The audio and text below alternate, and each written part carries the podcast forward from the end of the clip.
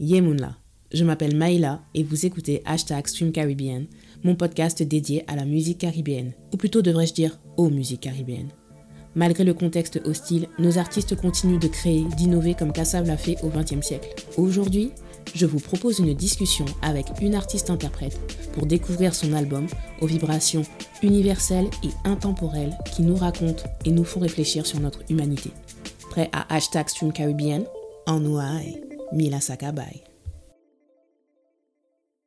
Nous sommes de retour pour la quatrième et ultime partie de l'épisode Hashtag Stream Caribbean consacré à Mimi et son album Antidote. Je sais que ça peut paraître long, mais j'espère que vous aurez une idée plus précise des efforts et du processus derrière la création d'un album. Je reste admiratif de la détermination, du courage, de la résilience et de la créativité dont Mimi a fait preuve pour continuer à produire une musique d'une telle qualité. C'est d'ailleurs sur son expérience d'artiste interprète et de productrice dans une industrie qui peine à se structurer que je souhaite terminer. C'est parti pour la rubrique Outro. Good morning people.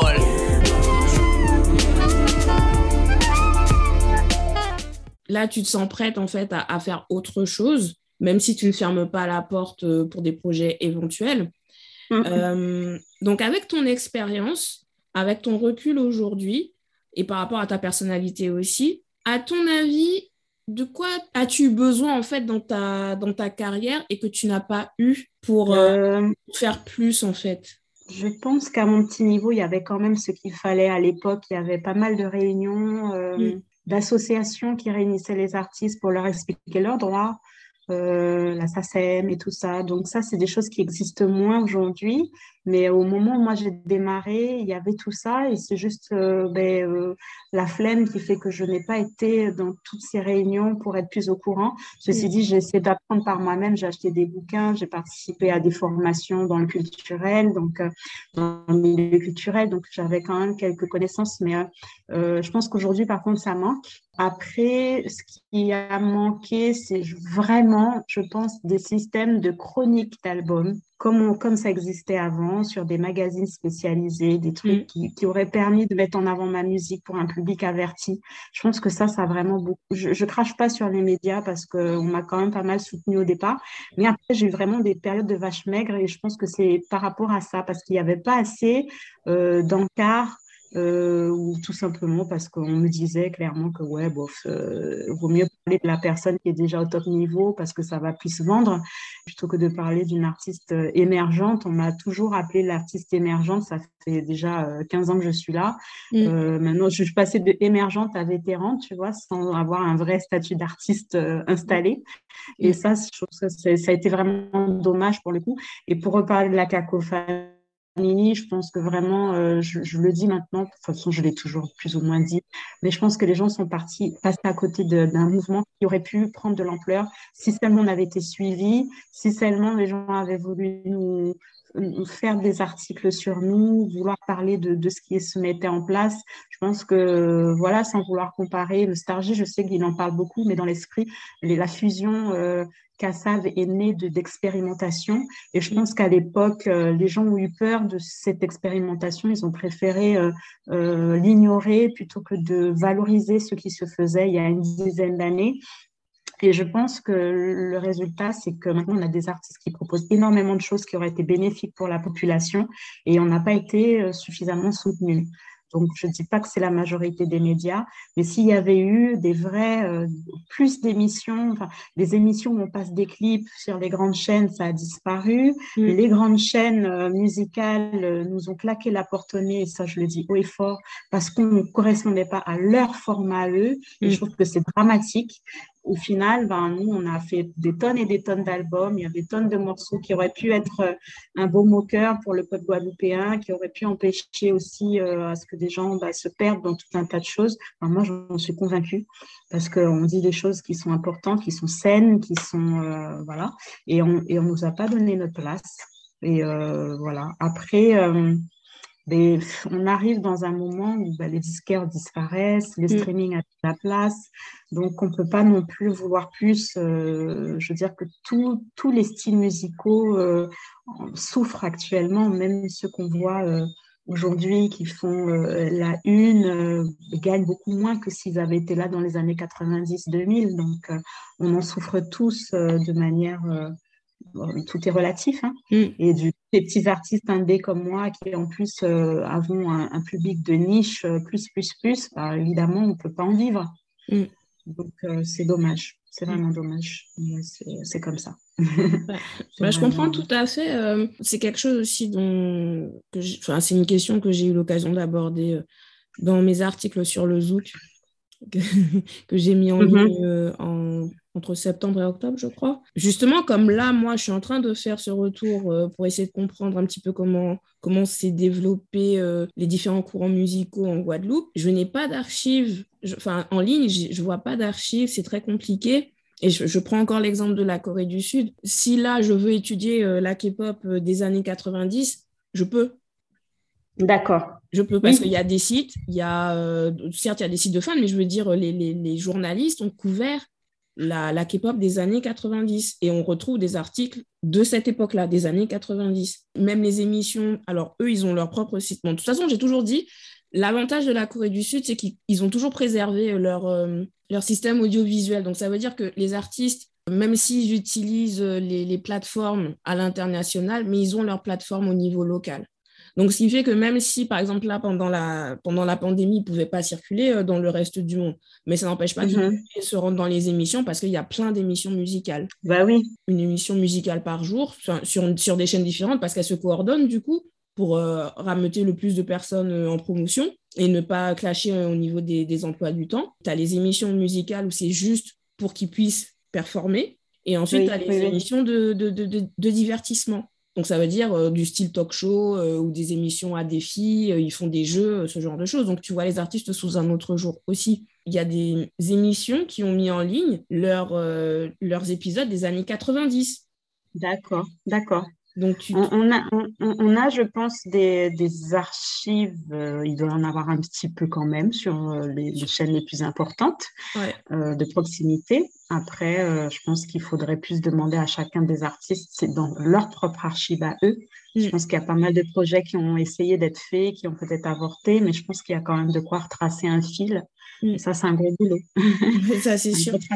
Bon, ça, c'est pour les gens qui font des thèses. Bon, déjà un mémoire, de, un mémoire de master, mais ça, c'est vraiment des, une histoire de. C'est surtout pour des thèses. Pour revenir sur les médias, moi, je me rappelle effectivement que dans les années 90, je, voyais les émissions. Euh, j'ai des souvenirs d'émissions musicales mm-hmm. où je voyais les artistes euh, chanter leurs chansons. Et puis, ben, après, une fois euh, qu'on arrive au début des années 2000, ces émissions ont un peu commencé à disparaître.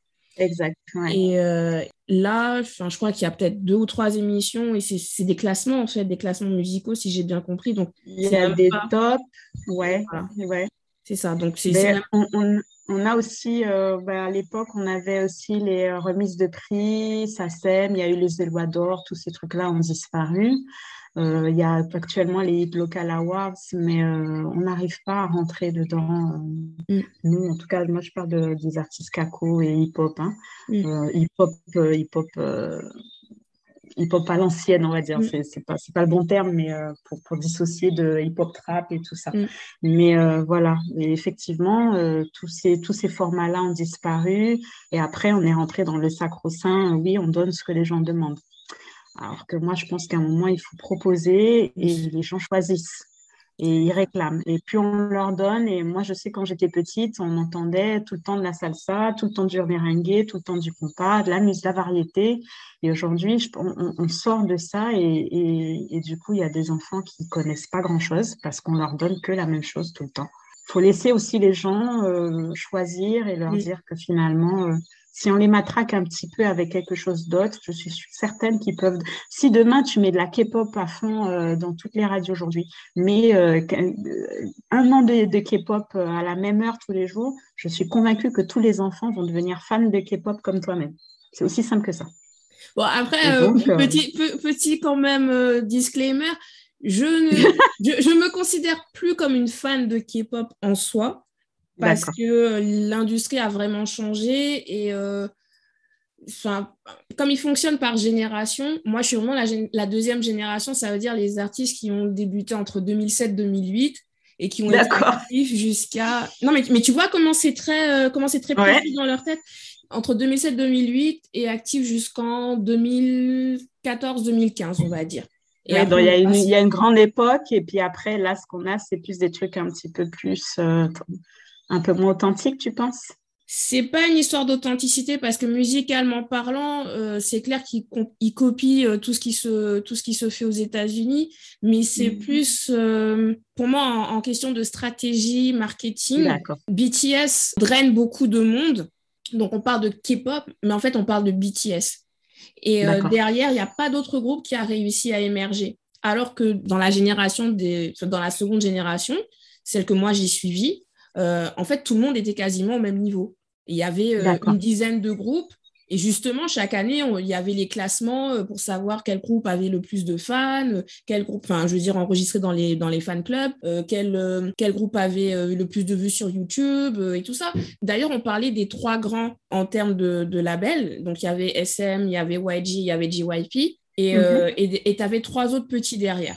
Et donc là, maintenant, BTS a tellement grossi, donc la maison de production de BTS est en train je pense, je pense que c'est à terme, c'est le but, c'est euh, d'avaler tout le marché, euh, tout le marché musical.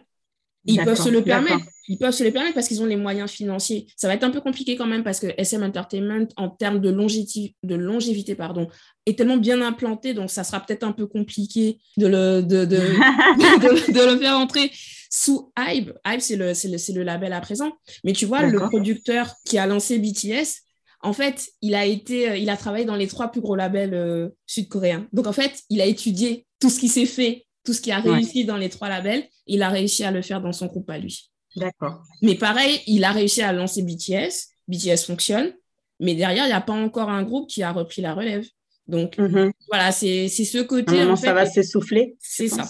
Parce que surtout BTS doit partir à l'armée, c'est obligatoire pour, euh, les, ah, les hommes, pour les hommes là-bas. Et il n'y a pas vraiment de groupe féminin pour faire le pendant. Il y, y, en a quelques-uns de JYP, mais pas trop non plus. Et euh, en tout cas, pas autant que BTS. Donc, ce qui fait qu'une fois que BTS va partir, ça va faire un gros trou euh, dans, dans cette stratégie. Et c'est comme ça, en fait, que l'industrie coréenne, euh, sud-coréenne a fonctionné.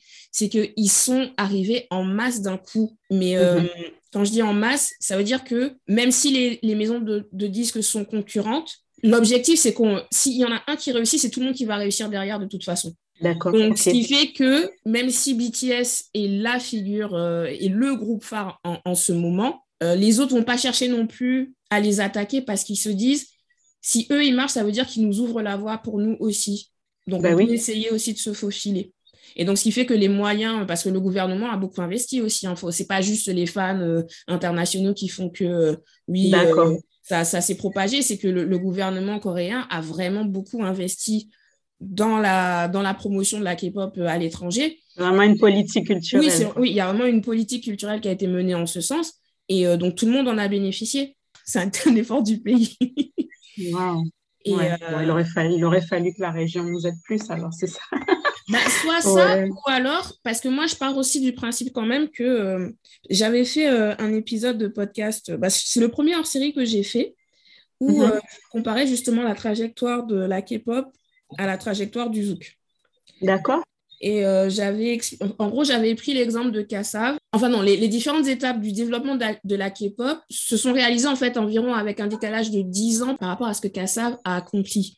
D'accord. Ce que la Corée du Sud a beaucoup de mal à faire, après on ne sait pas ce que, nous réservent les années, mais je pense que pour l'instant c'est encore compliqué pour eux, c'est de s'imposer euh, sur le continent africain, alors que Kassav l'a fait. Et en fait, je pense que nous, en tant que personnes de la Caraïbe, peut-être qu'on devrait développer, en tout cas on a la capacité de développer un autre modèle d'artiste, un autre modèle de faire de la musique. Maintenant, je sais, hein, c'est l'argent le nerf de la guerre. Je mhm. sais, je suis consciente. Mais si justement on arrive à, créer ce sentiment de fierté euh, culturelle, on va dire, et à convaincre les gens d'investir aussi euh, dans, dans, les artistes, bah, peut-être que la région n'aura pas non plus à trop investir, ou en tout cas, voilà, ça, serait, mm. euh, ça serait ça, c'est que la les jeunes générations là qui montent, que ces jeunes-là en fait soient conscients de leur richesse culturelle mm-hmm. et, et que du coup, quand des artistes du style Kako vont proposer des, des choses,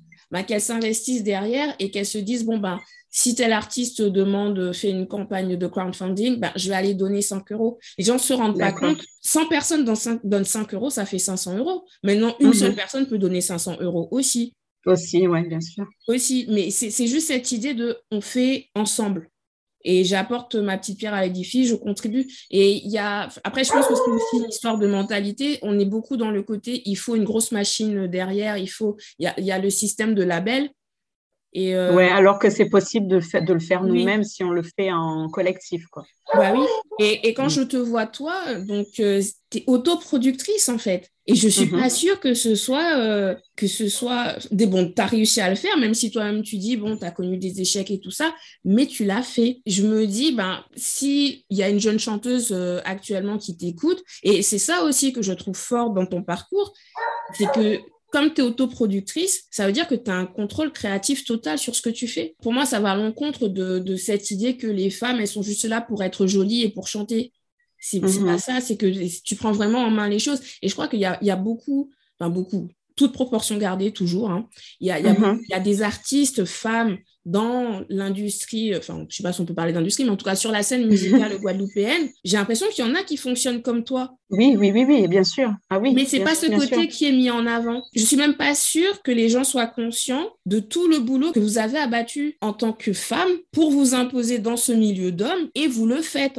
Enfin, vous le faites. Vous sortez mhm. vos albums, vous faites vos clips vidéo, euh, vous faites vos concerts euh, et tout ça.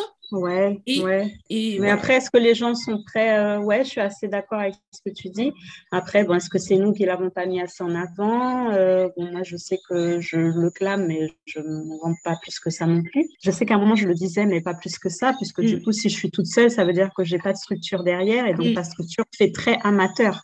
Mm. Et euh, j'ai peut-être un peu l'impression qu'on ne le crie pas trop parce que les médias peuvent penser que puisqu'on est tout seul et qu'il n'y a pas tel nom derrière, bah, du coup, ça va être un peu amateur et mm. ça peut l'être des fois parce qu'on n'a pas les moyens. Bon, c'est un peu le cercle vicieux finalement. Mais euh, oui, tu as totalement raison. Peut-être que si on avait, euh, on l'avait plus dit et avec nos pancartes, tout ça, peut-être que ça aurait intéressé un petit peu plus les gens. Mais bon, je reste un peu perplexe. Même quand je lui dis à qui veut l'entendre que je suis autoproductrice, c'est pas vraiment quelque chose qui est retenu. Ouais, mais en fait, c'est parce que je pense que les gens ne se rendent pas compte. Tout ça, mais tu vois, j'en suis consciente parce que j'ai analysé, j'ai étudié, j'ai regardé des interviews de ce qui se faisait aux États-Unis, ensuite de ce qui se mhm. faisait en Corée du Sud. Donc, c'est pour ça que ça me fait titre. Par exemple, en Corée du Sud, certes, il y a des productrices euh, femmes, enfin, il y, a des productrices, je le dis déjà au féminin, il y a des productrices euh, musicales, mais c'est pas elles qu'on va mettre en avant. Elles seront, donc, on, on va plus les cantonner dans le rôle de parolière. Ouais. On va pas les mettre en compositrice, par exemple.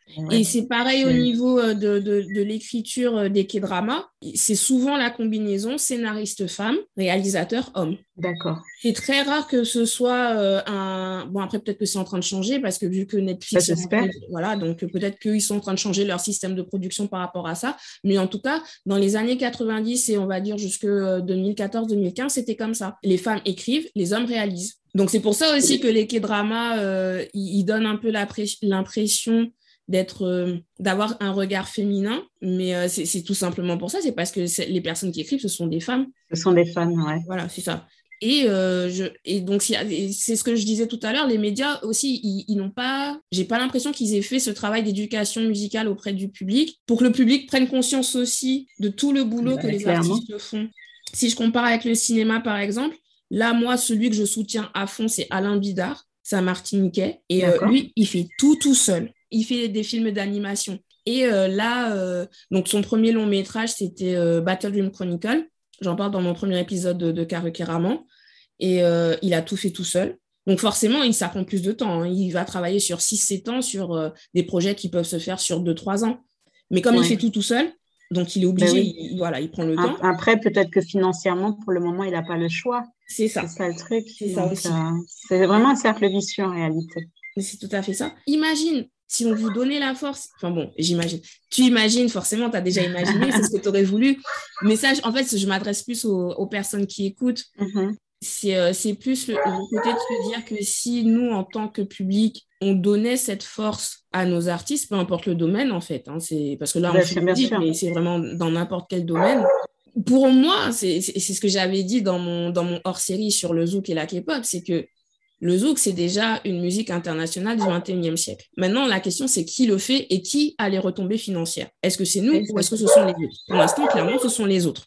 Mais je ne perds pas espoir que ce soit nous. Et je me suis rendu compte, en fait, quand je regarde mes statistiques de Spotify, ce sont les artistes de dancehall de ma, enfin, de ma génération, tout ce qui est Chris, euh, Dali, tout ça. Bah, mhm. C'est eux, comme ils, comme ils mettent des petites sonorités zouk dedans, ben, l'algorithme les reconnaît comme zouk. Comme, comme des artistes zouk.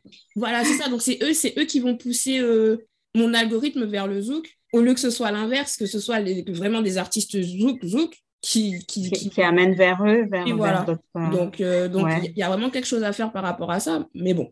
Notre chance, c'est qu'on a quand même beaucoup, beaucoup d'artistes et beaucoup de propositions. Donc, c'est ça aussi, c'est le, la, la, la, quantité qui fait que d'année en année, on aura vraiment euh, une petite sélection qui fait qu'on aura des bons artistes qui pourront être poussés. Je pense que sur le long terme, c'est possible. Il faut, faut toujours qu'il y ait des éclaireurs, des passeurs, et, et, et, je pense que sur le long terme, on va certainement pouvoir y arriver. Mais euh, encore faut-il que les gens continuent de créer, ce qui n'est pas si évident en ce moment euh, en période de vache maigre.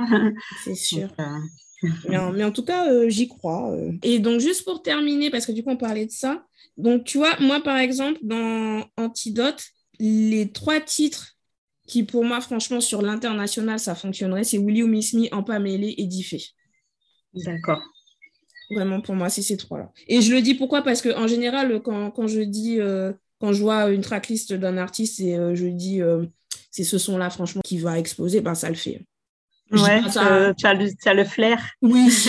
non, mais je dis pas ça comme ça, mais c'est vrai. C'est après. Bah, écoute, c'est juste une question de financement encore. C'est euh, les bah, Will Miss Me a déjà été clippé, euh, Diffé j'aurais adoré et En Pamélé aussi. C'est en pourparler. Mm. Euh, en Pamélé a été diffusé très récemment dans un show euh, sous l'R&B en fait. C'était il y a même du jazz ce soir-là. C'était dans un show euh, d'un DJ de Chicago.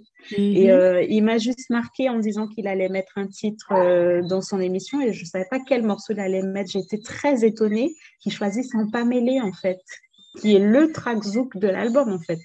Et euh, je me suis dit, ah ouais, ça c'est assez intéressant de voir qu'un gars qui, dans une playlist, dans une playlist d'un show euh, qui est typiquement soul, mm. euh, soul jazz, qui met en mêlé dedans. Ça, j'étais très surprise de ça. Donc, comme quoi, pourquoi pas essayer de pousser ce morceau. On va, on va essayer. En tout cas, c'est pré prévu, hein, on va dire, dans, le, dans la projection pour 2022. D'accord. Merci d'avoir écouté cet épisode. Vous pouvez vous abonner à la newsletter Caro pour suivre mon actualité. Pour d'autres chroniques et écouter mes autres podcasts, rendez-vous sur carocaramon.com. Vous pouvez me contacter par mail à l'adresse carocaramon.gmail.com. J'ai aussi un compte Twitter, streamcaribbean, je rappelle que c'est un épisode test. Si tout se passe bien, d'autres épisodes devraient être disponibles d'ici juillet 2022. Autrement dit, si d'autres artistes acceptent de participer. Souhaitez-moi bonne chance pour les convaincre. Prenez soin de vous. On se revoit à dans d'autres soleils. Bered.